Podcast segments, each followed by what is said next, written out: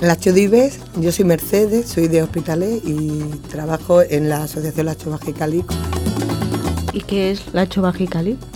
Lacho Bajicali eh, bueno, está en calor y significa la buena suerte, entre comillas, gitana. Bonito, ¿eh? yo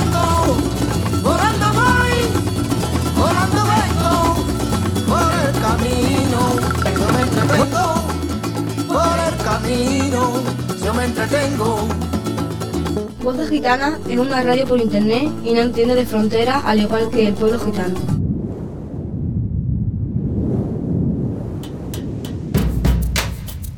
El significado de la bandera gitana es el azul en la parte superior simbolizando el cielo que siempre tuvo por cobijo el pueblo rojo.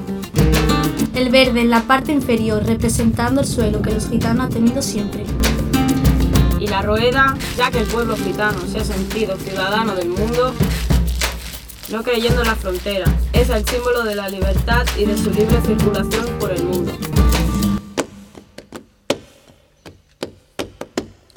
Nací en el campo La Bota y me crié en la mina. Y cuéntanos un poco cómo es tu barrio y cómo viven las gitanas allí. Mi barrio es un barrio donde vivimos payos y gitanos. Hay una mezcla, hay muchas culturas ahora que también están empezando a entrar.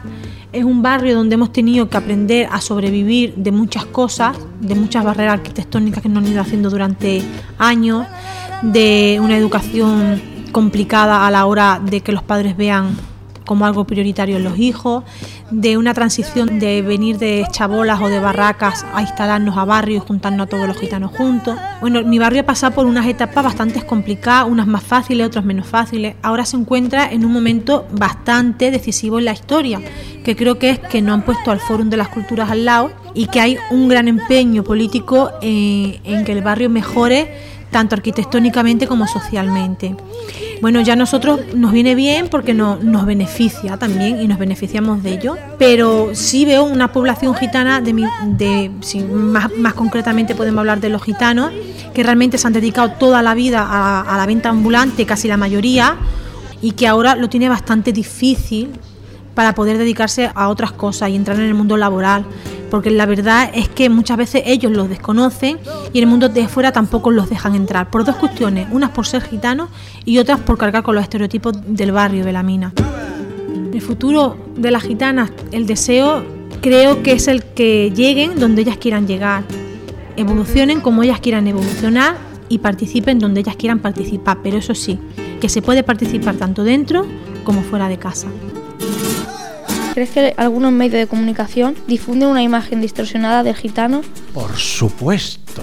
De nada servirá que hagamos muchas guarderías, muchos centros de desarrollo comunitario, que creamos muchos programas de atención a la mujer gitana. De nada servirá todo eso, o servirá de muy poco si previamente no ganamos la batalla en los medios de comunicación.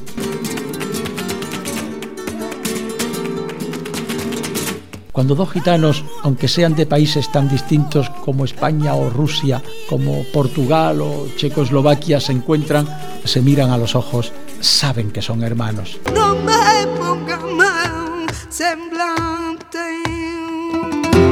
Se confunde mucho la marginalidad con la gitanidad. Desde la asociación muchas gitanas comentan a la hora, por ejemplo, que existe mucho racismo a la hora de ir a buscar empleo no solamente las demás mujeres tienen que combatir con el tema de ser mujer, pero la mujer gitana tiene que combatir el ser gitana y el ser mujer.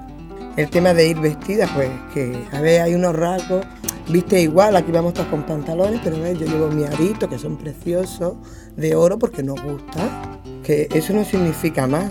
Y a la hora lo mismo de ir a buscar un trabajo, pues dicen, me voy a quitar esto. No puedes ir como tú realmente irías que no es ni malo ni bueno, simplemente, pues, pues como tú viste. No porque dices, ay, no me van a coger porque soy mujer, no, no. Tú siempre, antes de ser mujer, tú siempre vas, no me van a coger porque soy gitana. Sí, y si eres como yo, pues más problema porque sabes que gitana te lo van a ver. Bueno, y entonces yo qué. Se nos ve, vamos, nos ven de lejos y dicen, mira dos gitanas que vienen. Estoy, estoy muy orgullosa ¿eh? de que lo vean. A mí que me digan, pareces gitana. Digo, ole, dímelo tres veces más. Que cuando vi que se iba a caer tú que la tendrías.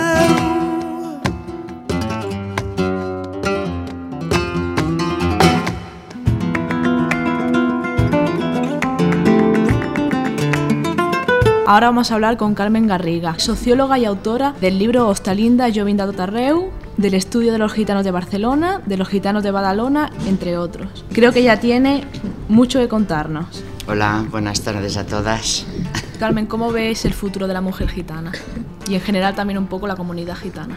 De entrada, mejor, mucho mejor y pienso que se está en un momento que si lo sabéis aprovechar tenéis muchas posibilidades. ¿eh? Y además en un momento muy bueno, lo decías antes que había empezado a trabajar con los gitanos y los payos del movimiento asociativo, para mí una de las cosas importantes es que ahora el movimiento asociativo es vuestro, no los payos. A ver, hay alguna organización que hay payos. ¿Tú crees que ya y estamos también, preparados? Y también estáis, ¿no? Pero sobre todo que ahora del movimiento asociativo tenéis las riendas vosotros y vosotras, el conjunto ¿eh? de, la población gitana. Lo de la mujer gitana en estos momentos lo veo estupendo por el convencimiento, y he oído antes que lo decía, yo al, al empezar, y alguna todavía lo dice, pero sobre todo cuando empezaron decían, es que eh, nuestra marginación es muy fuerte porque la tenemos por los dos lados, por ser mujer y por ser gitana. Hay un poco de las dos cosas. Quiero escribir lo que siento cuando los ojos te miro. ¿Cómo has llevado tú el hecho de ser una de las pocas gitanas que han llegado a la universidad? Pues bueno, lo- yo lo he llevado bien. Muchas veces sentirte, sentirte tú sola, que eres la única ah, gitana que está allí pues estudiando, que no había ninguna otra compañera gitana, que algunas pues de tus compañeras te preguntan, ay, tú eres gitana, pues qué raro que estudie. Uy, pues entonces no será una, no serás una gitana de verdad, qué raro. Lo que sí que es necesario es eso, de que todas estemos concienciadas de que hace falta estudiar, de que hay que apoyarnos entre nosotras, entre las mujeres gitanas, y hay que tener el apoyo de nuestra familia. Que las mujeres gitanas tenemos a lo mejor algunas dificultades añadidas, claro que sí, pero el reto está en eso, en ir poco a poco avanzando y en lo primero de todo, nosotras mismas a tener conciencia de que queremos llegar ahí y apostar por ello.